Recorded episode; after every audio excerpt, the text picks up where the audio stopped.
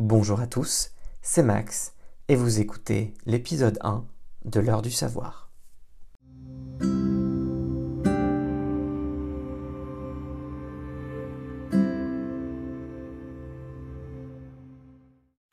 On voit souvent dans les plans de films américains tournés de nuit des fumées blanches qui s'échappent des sous-sols de New York. Mais alors que sont-elles? Ce n'est pas qu'un effet de mise en scène, il s'agit d'une particularité de la ville. Elle est équipée d'un réseau de vapeur d'eau géré par la société Con Edison qui distribue la vapeur dans Manhattan comme tout autre produit de ce type, le gaz, l'eau ou l'électricité. Les circuits de vapeur urbains d'une telle taille sont rares, et celui de New York est le plus grand du monde. Il est constitué de 170 km de canalisation principale et de 3000 bouches d'accès pour desservir quelques 1800 bâtiments, de l'Empire State Building au siège des Nations Unies.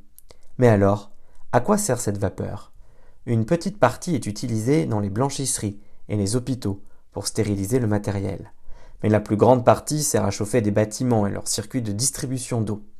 Plus surprenant encore, étant donné que la température de la vapeur est d'environ 160 degrés Celsius, elle sert également à refroidir les immeubles grâce à la magie des réfrigérateurs à absorption à gaz, qui utilisent cette vapeur pour extraire la chaleur à l'instar du compresseur dans un climatiseur.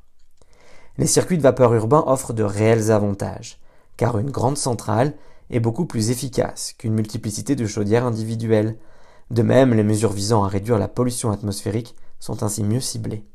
Cependant, au vu des coûts d'infrastructure d'un tel réseau souterrain de canalisation, la vapeur urbaine s'avère surtout intéressante dans les zones densément peuplées, comme à Manhattan par exemple.